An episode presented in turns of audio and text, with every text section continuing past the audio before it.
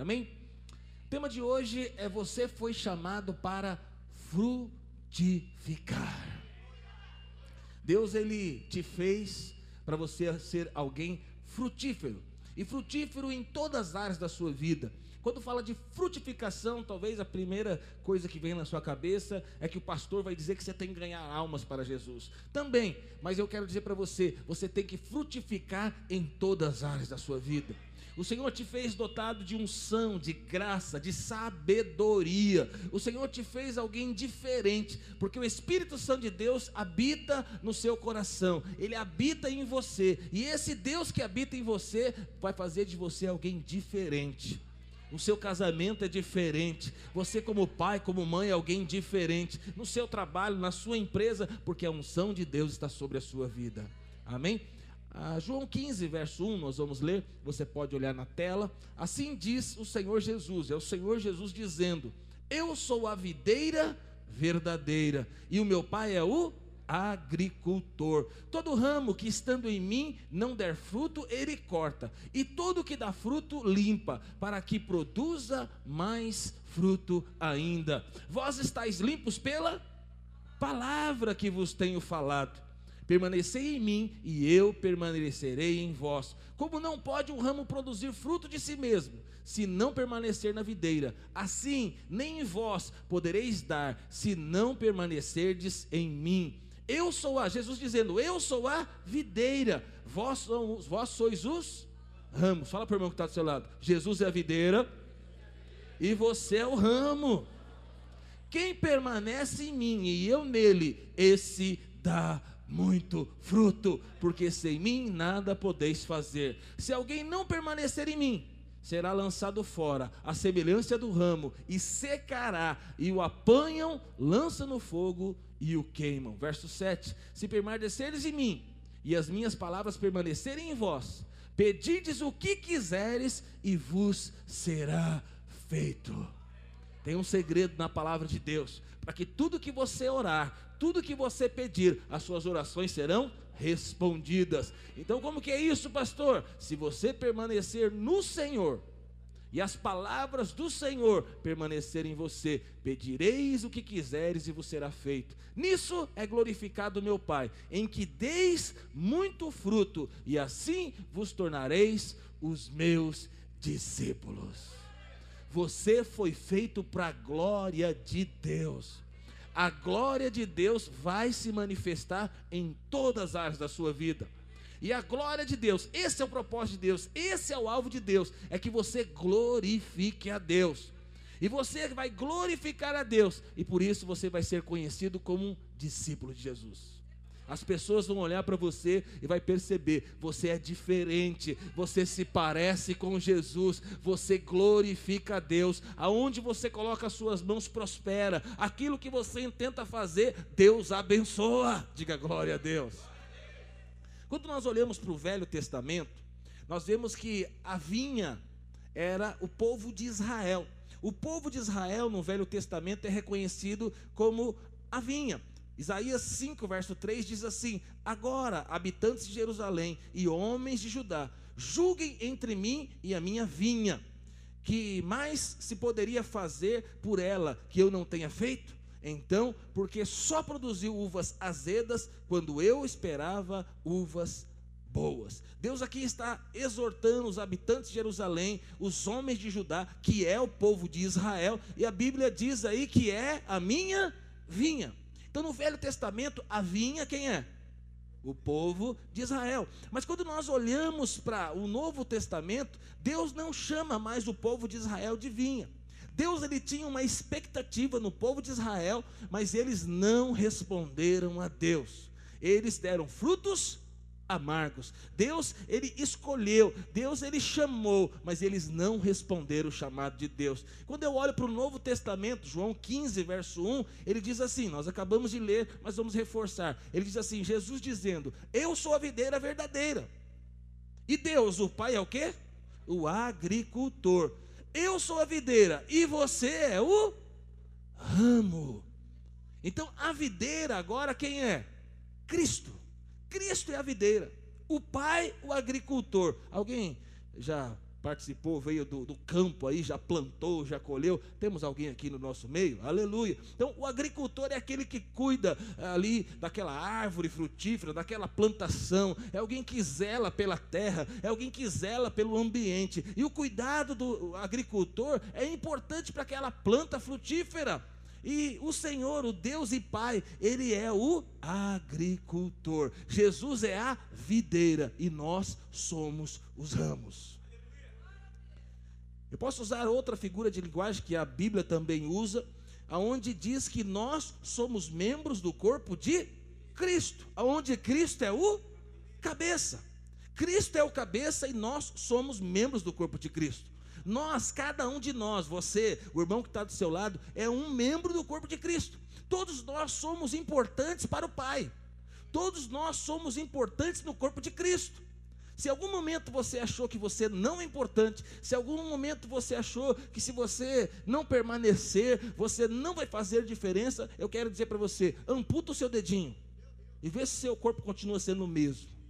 Arranca um braço, tira um olho fora e vamos ver se você continua sendo o mesmo. Quando um membro é amputado, é removido, é tirado, aquele membro ele vai um dedo fora do corpo, ele vai morrer.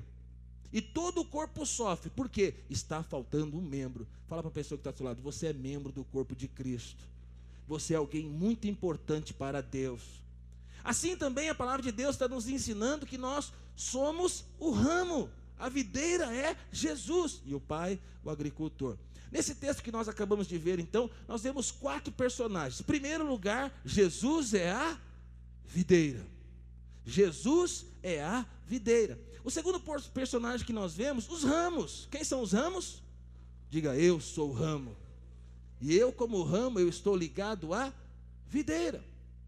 Você já viu uma videira? Já viu o, o, o cacho de uva? Quem já viu aqui?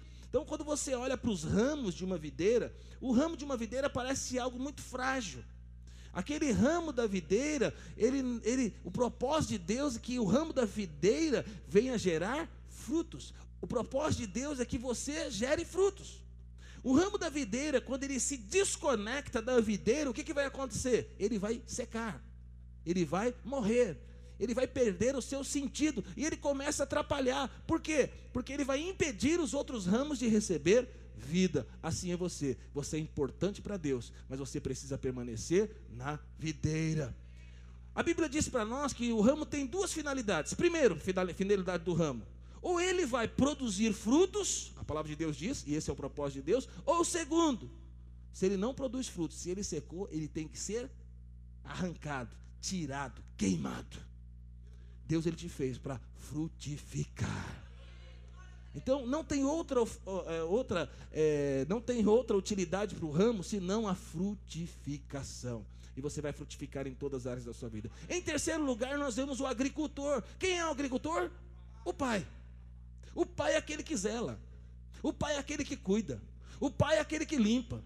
O pai é aquele que põe a água na medida certa, é que joga ali as vitaminas para que tenha um ambiente correto para a videira. Esse é o Deus que nós servimos. Ele cuida de mim e de você. E o quarto elemento que nós vemos na, na, no texto que nós acabamos de ler são os frutos. Os frutos são muito importantes. O propósito da videira é frutificar. Sabe qual é o propósito da sua vida? Você vai frutificar para glorificar a Deus. O seu casamento vai ser uma bênção. Os seus filhos serão uma bênção. Então, a sua empresa, o seu trabalho, em tudo você vai ser abençoado. Deus já te deu sabedoria, Deus já te deu graça, Deus já te deu favor. Você tem a graça de Deus sobre a sua vida. E você vai ganhar a sua família inteira para Jesus também. Nós vamos ganhar almas. Mas preste atenção, Deus te salvou e mudou a história da sua família, mudou a história da sua casa. Você como videira ligado, você como ramo ligado à videira, você vai frutificar. Eu creio, irmão, o ano que vem vai ser o ano da casa cheia. É o tema do ano que vem, é o tema da nossa conferência. E eu creio, nós vamos ganhar os nossos familiares para Jesus. Nós vamos dar muitos frutos. Esse ano foi o ano da aceleração. Eu quero crer, eu creio que Deus fez coisas extraordinárias na sua vida. E se ainda falta algo, falta algo acontecer ainda nesse ano que você esperava que aconteceria e não aconteceu, eu profetizo, nesses próximos dias vai acontecer. Nosso Deus é poderoso, irmão. Quando Ele abre a boca e que Ele fala, quando Deus deseja abrir uma porta, Ele abre portas. E Deus pode abrir portas onde nem mesmo ela existe. Deus vai abrir essa porta para você e você vai passar para o outro lado. Você vai passar para o outro nível. Você vai passar para um outro ambiente. Então eu profetizo nessa semana, nas próximas semanas, Deus vai abrir portas para você. Aquilo que está parado vai andar, a porta que está fechada vai abrir. Alguém vai lembrar de você, vai te ligar, e essa ligação vai fazer a diferença na sua vida. Você vai encontrar pessoas que pode parecer que vai ser casual, mas é um arranjo divino. É Deus colocando essa pessoa no seu caminho. E essa pessoa vai abrir portas para você. Quando Deus quer nos abençoar, Ele coloca pessoas no nosso caminho. Então eu profetizo, nesses próximos dias, Deus vai colocar pessoas no seu caminho, que vai abrir portas para você. E se precisar, Ele vai tirar algumas também. Aleluia, glória a Deus. Tem algumas pessoas que às vezes tem que sair para a coisa acontecer. Glória a Deus. Então nós vemos aqui nessa alegoria é, três tipos de ramo. Primeiro ramo é aquele que não dá nenhum fruto. Outro ramo é o que produz pouco fruto, e outro ramo que produz muito fruto. Primeiro, vamos falar do ramo que produz nenhum fruto. João 15, 2 diz assim: Todo ramo que estando em mim não dá fruto, ele corta. Nós somos o ramo que estamos enxertados na videira. E é importante nós sabermos que nós devemos frutificar. Quando eu leio João 15, vou lá para o verso 16, olha o que a palavra de Deus diz assim: Jesus, quem disse? Jesus disse, ó, Jesus disse. Quem disse? Jesus. Eu vos escolhi a vós outros. E vos determinei, designei, determinei. Deus abriu a boca e falou. O que, que Deus falou? Vades e deis frutos, e o vosso fruto permaneça. Irmão, eu, o pastor Fernando, que falou? Foi um amigo seu que falou? Foi a sua mãe que falou? Não, Deus falou, Deus determinou, vai e você vai dar muito fruto, e os seus frutos permanecerão. Deus então nos escolheu, Deus nos chamou, Deus nos separou, Deus nos enviou para a gente dar muito fruto. Irmão, você vai viver uma vida abençoadíssima. Porque é Deus que falou. É Deus que determinou. Você vai falar, pastor, mas não estou vivendo isso não. Toma posse hoje em nome de Jesus. Você vai ter sonhos, você vai ter projetos, você vai ter alvos, você vai ter sabedoria, você vai ter unção, você vai ter graça de Deus, porque foi Deus que determinou. Existem três interpretações aqui alguns estudiosos da Bíblia, quando fala do cortar, e aí diz assim, né? Todo ramo que estando em mim não dá fruto, Deus, ele corta. Existem três traduções para esse cortar. Existem teólogos, estudiosos da Bíblia que dizem o seguinte: que esse cortar fala de pessoas que não são crentes. Pessoas que não estão na igreja às vezes, mas não se converteram. São pessoas que estão no meio do povo de Deus, e aí, porque eles não dão fruto, Deus vai lá e arranca eles de lá.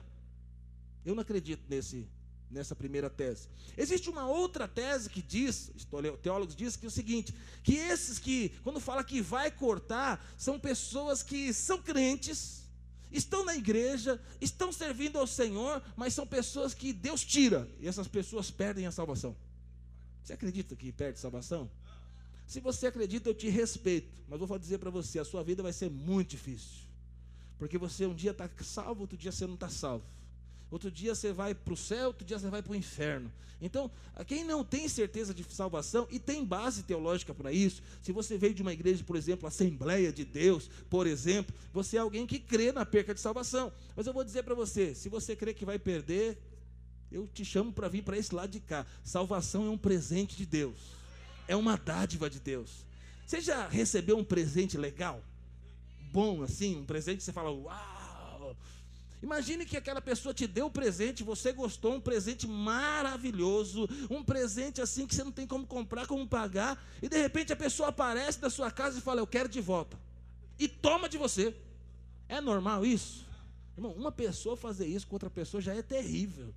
Será que Deus que te deu a salvação, te deu um presente, qualquer hora ele vai tomar de você? Eu não creio nisso. Eu creio que Deus me deu um presente, o maior presente, o maior milagre aconteceu nas nossas vidas, que é o milagre da salvação. E Deus ele não vai tomar esse presente de mim.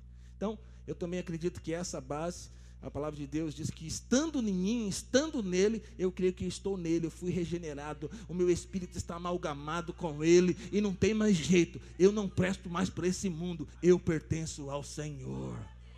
A terceira base teológica, e é essa que eu creio, que diz o seguinte: quando diz que Deus vai cortar, a palavra aqui é airó. Se você tiver a Bíblia Oliver Tree, você pode clicar na sua Bíblia e você vai ver. Você pode usar seu Bíblia, seu celular apenas para ver a Bíblia. Você está vendo o WhatsApp, pastor está vendo e fica incomodado demais de você ficar mexendo no celular quando ele está pregando. Vamos lá. A Bíblia, então, se você olhar para o original, a palavra cortar é airó.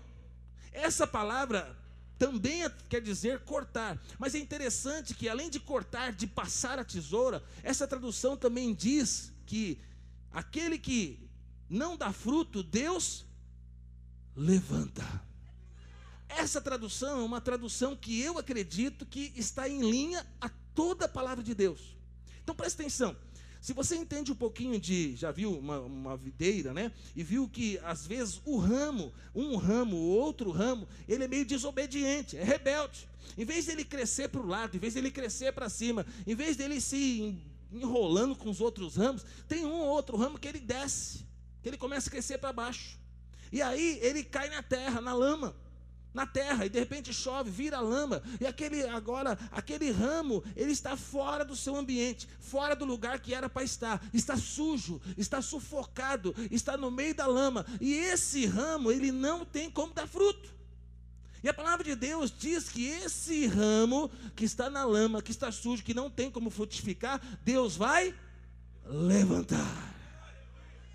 Então, se você hoje é alguém que é um ramo, está meio rebelde, meio desobediente, cresceu para baixo, está fora do propósito, está fora da posição, está fora do lugar, está na lama. Lama no, na palavra é o pecado. Se você está fora do propósito de Deus, ah, Deus vai me cortar, Deus vai tirar a minha salvação. Não, eu não creio nisso. Eu creio que Deus vai te levantar. E Deus vai colocar você no lugar certo. Assim aconteceu, eu lembro de Jonas. Jonas foi um profeta que foi chamado por Deus. E Jonas foi chamado para servir a Deus. Mas Jonas, ele decidiu desobedecer a Deus. Deus manda ele ir para Nínive para pregar. E o que, que ele decide fazer? Ele vai para Tarsis. Deus manda você ir para São Paulo. E você decide ir para Rio Grande da Serra. Fala, irmão, é para lá. Mas aí você quer ir para lá, sentido contrário à vontade de Deus. E Jonas desobedece a Deus. Mas Deus ele é tão maravilhoso que aí Jonas desobedece a Deus. Jonas, em vez de ir para um lugar mais alto, ele vai lá para Tarso, um lugar baixo, um lugar ali. Aí ele entra num barco. Nesse barco, ele entra no porão do, do barco. Lá no porão do barco, ele está escondido. Mas presta atenção: ele está se escondendo, ele está fugindo do propósito. Mas ninguém pode se esconder de Deus. Deus sabe que ele está lá. Aí sabe o que Deus faz? Manda uma grande tempestade e aquele barco começa a sacudir, e ali os tripulantes do barco começam a ficar desesperados, e eles começam a procurar quem é o problema, quem é o, o azarado, quem está gerando aquele problema. Os, os caras que não são crentes entendem que tem algo espiritual acontecendo, e eles encontram Jonas no barco dormindo, e descobrem que ele é o problema. Pegam Jonas e joga no mar. A vida do cara só vai para baixo, irmão. Só está indo para a posição errada, a coisa está piorando ele cai no mar. Como se não bastasse, vem um grande peixe e engole ele. Agora ele está dentro da barriga de um grande peixe. E aí, pouca besteira é bobagem. Agora aquele, aquela baleia vai para o fundo do mar. E aí Jonas ali ficou três dias, irmão, três dias e três noites. Num lugar nojento, gosmento, escuro, no mar. Aí ele fala: não tem jeito. Ele ora e se arrepende. Quando ele ora, é, é o ramo rebelde, que está num, num lugar que não era para estar. Tá. Quando ele ora, ele se arrepende. Aquele grande peixe leva ele para onde? para Nínive, exatamente no lugar que ele devia estar. Sabe por quê? Porque Deus, aquele que não dá fruto, aquele que está no lugar errado, no ambiente errado, ele vai ser disciplinado por Deus. Talvez hoje você está passando por disciplina. A disciplina é o que Deus faz com aquele que está fora do propósito. Aquele que não está frutificando, Deus ele vai disciplinar. A disciplina é algo importante. A palavra de Deus diz que Deus disciplina aqueles que Ele ama. Se você está sendo disciplinado, é porque você é filho de Deus. Alegre-se na disciplina. Se você é, está fora do propósito, você é o ramo rebelde, algumas coisas estão acontecendo na sua vida, você está sendo disciplinado, irmão, arrependa-se. Coloque-se diante do Senhor e a baleia vai te levar exatamente onde é para você estar. Por quê? Porque Deus ele tem um propósito na sua vida. Você foi feito para frutificar, para ser abençoado. Diga glória a Deus. Eu tenho filhos. Você tem filhos. Quem tem filho aqui, aleluia. Às vezes você disciplina o seu filho, sim ou não? Você o ama. Você sabe do potencial do seu filho. Você fala: "Não, rapaz, você é da família dos Aristóteles". Você é alguém que é crente, você é cheio do Espírito. Então você olha para o seu filho e você fala: Não, você não pode viver isso, você não pode pensar desta forma, você não pode estar neste ambiente. Como um pai, você conta para o seu filho qual é o lugar dele. Assim Deus também faz comigo e com você. E às vezes ele precisa disciplinar. Hebreus 12, verso 11 diz assim: Nenhuma disciplina parece ser motivo de alegria no momento mas sim de tristeza. Mais tarde, porém, produz fruto de justiça. E lá na frente vai produzir o que? Paz para aqueles que por ela foram exercitados. Então a disciplina no começo não vai trazer alegria, não. Tristeza, choro, oh Deus. Mas a palavra de Deus me garante e garante que mais tarde vai produzir fruto de justiça e vai trazer paz sobre a minha e a sua vida. A disciplina, Deus não quer continuamente nos disciplinar. Deus nos disciplina porque nós somos um ramo crescendo para baixo. Somos um ramo na lama. A vontade de Deus é nos tirar desse lugar e nos erguer. Diga glória a Deus. Como que Deus nos disciplina? Três formas. Deus nos disciplina através da palavra. Estou eu aqui pregando para você. E Deus, eu estou ministrando a palavra. Ou você pode estar lendo a palavra de Deus, e quando você lê a palavra, Deus ele vai, pode te disciplinar.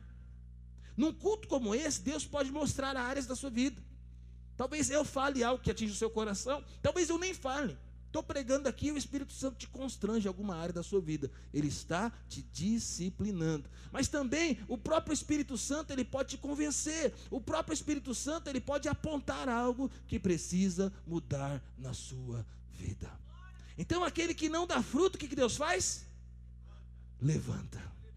Aquele que está fora do propósito de Deus, levanta. Aquele que está na lama sujo, Deus, levanta. Segundo, aquele que dá pouco fruto. Verso 2 diz assim: Todo ramo que estando em mim não der fruto, ele corta. E todo ramo que dá fruto, ele faz o que? Limpa. O Senhor, Ele quer que você dê fruto, mas que você produza mais fruto ainda. Então, aquele que dá pouco fruto, a palavra de Deus diz que ele limpa. A palavra aqui é catairó, que fala de podar. Então, quando eu vejo uma árvore frutífera, ou quando eu vejo uma videira, e aí está produzindo fruto, mas não está produzindo tudo aquilo que deveria produzir, o que, que eu preciso fazer? O que, que o pai, que é o agricultor, tem que fazer? Ele tem que limpar. Porque no meio dos ramos, tem ramos que estão mortos, ramos que não deveriam estar lá. Existem frutos que não vingaram. Então existem partes ali na, na videira que precisa ser tirado, removido. Por quê? Porque aquela, aquele ramo morto, ele vai atrapalhar você de crescer. Então Deus precisa mudar o seu ambiente. Talvez você aí está vivendo um tempo que você não está recebendo o sol, sol da justiça. Sol, o Senhor é o sol da justiça. Glória de Deus, presença de Deus. Talvez tenha algo da sua vida que Deus precisa tirar. Algo que está roubando o seu tempo, sua atenção, sua energia. Então, Deus que cuida de mim, de você, tá, você está dando pouco fruto, então possivelmente você precisa receber uma poda de Deus. Agora você pode dizer: poda Jeová, tira, Senhor, que precisa ser tirado. Aleluia. Deus ele vai remover brotos mortos prestes a morrer. Deus vai garantir que o sol chegue até você. Deus vai cortar, sabe, aquelas folhas bonitas, lindas. Oh, que, que maravilha, mas não serve para nada. Tem coisa na nossa vida que é vistoso, bonito e tal, mas ó, tá te atrapalhando. E Deus vai cortar também brotos desnecessários, independente de quanto pareça viçoso. Às vezes Deus precisa podar coisas da nossa vida. Tem algo que precisa ser tirado da sua vida, irmão, para você dar mais fruto? Responde para o Senhor aí. A disciplina tem a ver com pecado. A poda tem a ver com a nossa vida. A disciplina é para corrigir e nos levar de volta para o caminho. Mas a poda, eu estou sendo produtivo. Eu estou sendo produtivo no reino de Deus, mas Deus quer mais. Deus tem mais para mim. Então ele precisa podar alguma coisa da nossa vida. A disciplina é quando nós estamos fazendo algo de errado, mas a poda é quando nós estamos fazendo tudo certo. Mas irmão, Deus tem o melhor para você. Seu casamento está bom, mas Deus tem um casamento ainda melhor. Aí Deus vai podar algumas coisinhas aí, aleluia. Você tá, tá bem a sua conta bancária, aleluia, a sua carteira aí, o seu cartão tá bem, a, a sua fatura do cartão de crédito tá paga, ah, pastor tá paga a, fatura do cartão, conta de água tá paga, a de luz tá paga, tá tudo certo, pastor. Glória a Deus. Então você tá dando fruto. Mas sabe, Deus ele tem mais para você. Você vai ter para pagar as suas contas e para emprestar para o seu irmão que está do seu lado aí. Fala para ele, eu vou te emprestar, irmão. Vou ter para mim e para abençoar você. Por quê? Porque o que Deus tem para você é isso, é provisão, é prosperidade, é bênção. Você vai ser um grande dizimista, irmão. Aleluia. Hoje você dizima 100, amanhã você vai dizimar 300, você vai dizimar 500, você vai dizimar 600, você vai dizimar mil. Se você está dizimando mil reais, você está ganhando quanto? Deus pode levantar o seu dízimo e levar seu dízimo para mil reais? Ele pode fazer isso, irmão? Aleluia. A Bíblia diz: seja fiel no pouco, para que Deus te levar, te colocar sobre o muito. Então, seja fiel hoje. Porque se você não é fiel hoje, provavelmente quando tiver o muito, você não vai ser também. A disciplina precisa de ser retirado o pecado, mas na poda, o que precisa ser retirado é o eu, é o ego. E aí, irmão, vou dizer para você: muitas das vezes nós temos o ego muito elevado Muitas vezes nós queremos viver da nossa forma, do nosso jeito, mas eu quero dizer para você, a poda é quando Deus fala menos você e mais Ele. Então, às vezes nós precisamos ser disciplinados, às vezes nós precisamos ser tratados por Deus. A poda de Deus em nossa vida vem através das provações. Olha o que Tiago diz, Tiago 1,2 diz assim: Meus irmãos, considerem motivos de quê? Grande alegria. O fato de passar por diversas tribulações. Irmão, você já se alegrou alguma vez na vida porque está cheio de tribulação? Não é uma, não. Se alegra porque você está cheio de tribulação, de provação. Pois você sabe que a prova da sua fé produz perseverança. Então, quando eu e você começa a passar por diversas provações, a Bíblia diz que nós devemos nos alegrar. Sabe por quê? Porque vai produzir fé vai produzir perseverança. Oh Deus, me dá esse coração, para mim me alegrar no meio das tribulações, para que no meio das tribulações eu possa dar glória a Deus. Deus, obrigado pelas tribulações, Senhor. Irmão, vou dizer para você, vou ser sincero, estou vivendo um tempo muito bom em todas as áreas da minha vida. Estou tranquilinho, tô, tenho até medo de dizer isso para você. Aleluia. Mas sabe, quando começa o casamento começa a pegar, os filhos, a vida financeira, o carro quebra, a empregada quebra o pé, o filho, e dá tudo errado. Aí Deus fala: alegre-se. Alegre-se no meio de tanta tribulação, de luta e dificuldade. Sabe por quê? Você vai crescer em fé e vai produzir em você perseverança. Diga glória a Deus. A poda, então, ela é necessária. Para quê? Para produzir fé e perseverança. É interessante que eu olho para Davi. Davi foi um homem escolhido por Deus. Davi era alguém insignificante para seus familiares. Mas Davi ele é ungido rei, ele é achado, ele é escolhido, ele é ungido rei. E é interessante que ali é, ele recebe o óleo sobre a sua cabeça, Samuel derrama o óleo sobre a sua cabeça, o seu pai recebe tudo aquilo acontecendo. Mas é interessante que Davi é ungido rei, ele imediatamente assume o trono? Não. Demorou muitos anos depois dele ser ungido para ele assumir o trono, se não me engano, 15 anos. Presta atenção, eu e você queremos que as coisas aconteçam rápido na nossa vida. Tem uma promessa, já vem a promessa com a resposta. Nós queremos que as coisas aconteçam rápido, mas presta atenção, não é assim. Vai ter prova. Você vai ter que ser provado, vai ter que ser tentado, você vai ter que responder a Deus. Eu também. Davi, a vida de Davi, depois que ele foi ungido, melhorou ou piorou? Piorou. Davi se tornou o cara mais procurado da época.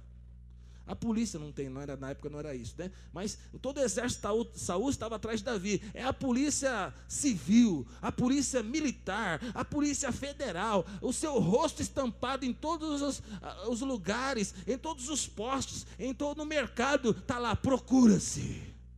Então, Davi foi ungido rei e ele se transforma no, no homem mais perseguido. Sabe o que Deus diz? Alegre-se. Sabe por quê? Porque vai produzir fé e perseverança. E sabe aonde você vai parar? Assentado no trono. Diga glória a Deus. E terceiro, a Bíblia diz o seguinte: aquele que dá muito fruto. Deus, a palavra de Deus diz que Deus intervém em nossa vida para que a gente possa dar muito fruto. João 15, 5 diz assim: Eu sou a videira, vocês os ramos. Se alguém permanecer em mim e eu nele, esse dará muito fruto. A palavra mais importante desse texto, sabe qual que é? Diga comigo: permanecer. O maior segredo da vida cristã, sabe qual é? Permanecer. Você conhece pessoas que eram uma bênção, que foram referenciais para você, mas não permaneceram? Quem conhece pessoas assim? Pergunta: como é que está a vida dessas pessoas? E você que permaneceu, como é que você está? Então presta atenção. O maior segredo da vida cristã é permanecer. Passaremos por lutas, sim ou não? Passaremos por provações, sim ou não? Passaremos por disciplinas. Em algum momento nós vamos deixar de frutificar. Em outros momentos vamos frutificar um pouco. Mas presta atenção, o segredo é permanecer. Em algum momento você vai dar muito fruto. Você vai crescer em fé, em ousadia, em trepidez, e aí você vai dar muito fruto. O segredo da vida abundante é permanecer aonde? Ligado à videira, ligado a Cristo, sabendo que o Pai é o agricultor que cuida de você. Eu confesso para você que tem áreas da minha vida que eu tenho dado alguns frutos. Tem áreas da minha vida que eu gostaria de dar mais frutos. E tem áreas da minha vida que eu tenho dado muito fruto. Não vou dizer para você qual área é cada uma. Olha para a sua vida. Mas o desejo de Deus é que em todas as áreas da sua vida você dê frutos. Seu casamento seja abençoado. Sabe aquele casamento maravilhoso, apaixonante, gostoso e tal? É isso que Deus tem para você sua vida financeira. A, a, vontade de Deus é que você seja próspero, abençoado, cheio de recurso, que você tenha para você, que você tenha para abençoar outras vidas. Então, Deus ele quer gerar descanso, bênção, frutificação, é, favor em todas as áreas da sua vida. Deus ele deseja que no seu trabalho você seja bem sucedido. Onde você colocar as mãos vai ser abençoado, vai multiplicar. Sabe, ao abrir a sua boca vai sair palavras de sabedoria. Tem gente que quando abre a boca é uma tragédia. Só fala coisa errada, só fala na hora errada. Mas sabe, aquele que está ligado à videira, ele tem sabedoria, ele tem unção, ele tem graça de Deus. As coisas estão dando tudo errado, mas chega alguém que está ligado à videira, e é diferente. Ele tem unção, ele tem graça, ele tem sabedoria, ele tem favor de Deus. Está tudo fechado, nada está acontecendo, mas você chega, Deus abençoa. Jesus disse o seguinte: sem mim nada podeis fazer. Paulo mesmo, o apóstolo, ele disse: Tudo posso em Jesus, tudo posso naquele que me fortalece. Irmão, a vida cristã é isso. Você não pode fazer nada sem Jesus. Tem coisas que parecem pouco importantes. E talvez que eu e você nós consigamos fazer sem Jesus. Mas a vida cristã é o seguinte: nada você pode fazer sem Jesus. Tudo que você for fazer, convide Jesus para fazer com você. Tudo que você for fazer, conheça a vontade de Deus. É lógico, Deus te deu sabedoria, Deus te deu aí o raciocínio, Deus te deu a sua mente. Então, é, é, lógico que você vai pensar, você vai decidir, mas sempre se preocupe: o que Deus pensa ao meu respeito? O que Deus faria nessa situação? Porque sem Jesus, sem o Senhor, nada podemos fazer. Por outro lado, tudo eu posso naquele que me fortalece. Existe uma circunstância ruim, uma circunstância difícil na sua vida, existe um impossível, eu quero dizer para você: aquilo que é impossível para o homem é possível para Deus. Deus ele quer te levar a ter sonhos elevados. Deus ele quer que você tenha uma mente curada, sarada. Deus ele quer que você seja alguém, sabe, que olha para frente, que olha para cima. Nós estamos aqui na cidade de Mauá, diga glória a Deus. E vou dizer para você, na nossa cidade, às vezes, as pessoas olham muito para baixo. As pessoas sonham muito baixo. Algumas pessoas apenas que estão sonhando em grandes universidades, em se tornarem médicos, em se tornarem engenheiros, em se tornarem pessoas bem-sucedidas, empresários bem-sucedidos, às vezes sair do país e, e fazer viver coisas extraordinárias. Algumas pessoas dizem: pode sair alguma coisa boa de Mauá? Pode! Se você é Davi, levantado por Deus, Deus vai te usar poderosamente.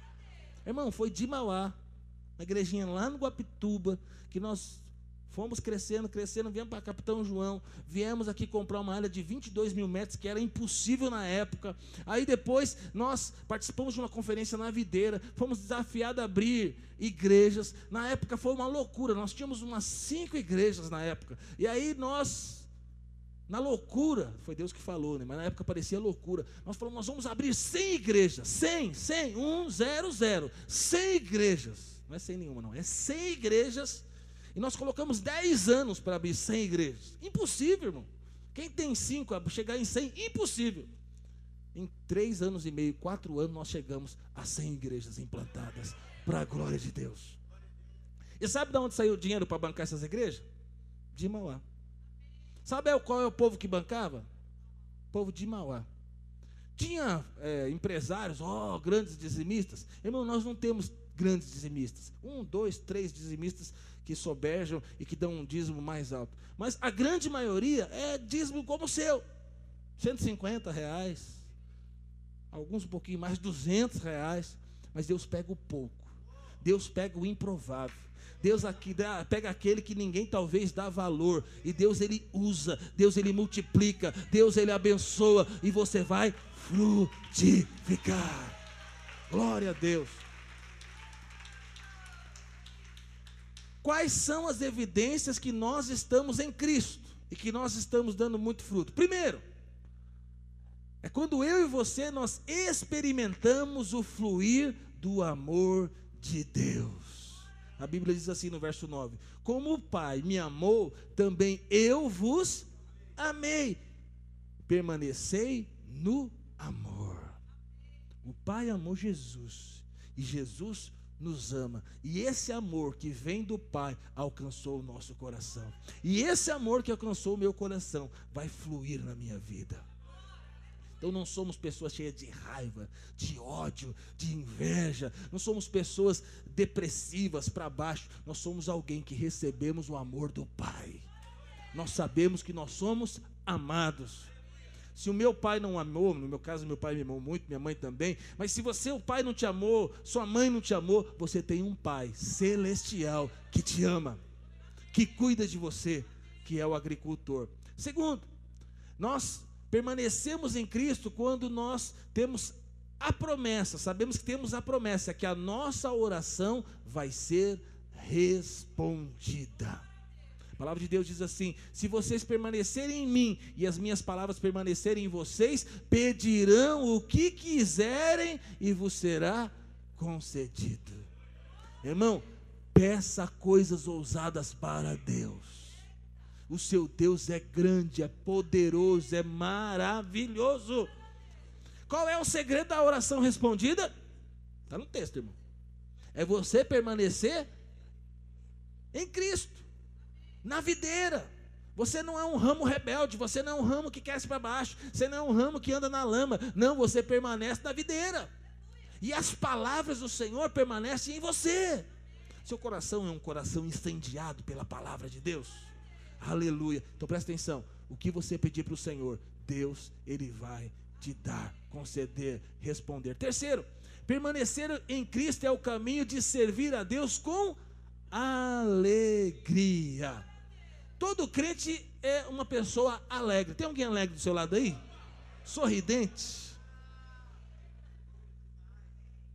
A Bíblia diz assim, ó, verso 11: Tenho-vos dito estas coisas, para que o meu gozo esteja em vós, a alegria de Deus, a satisfação de Deus, e o vosso gozo, a vossa alegria vai ser completa.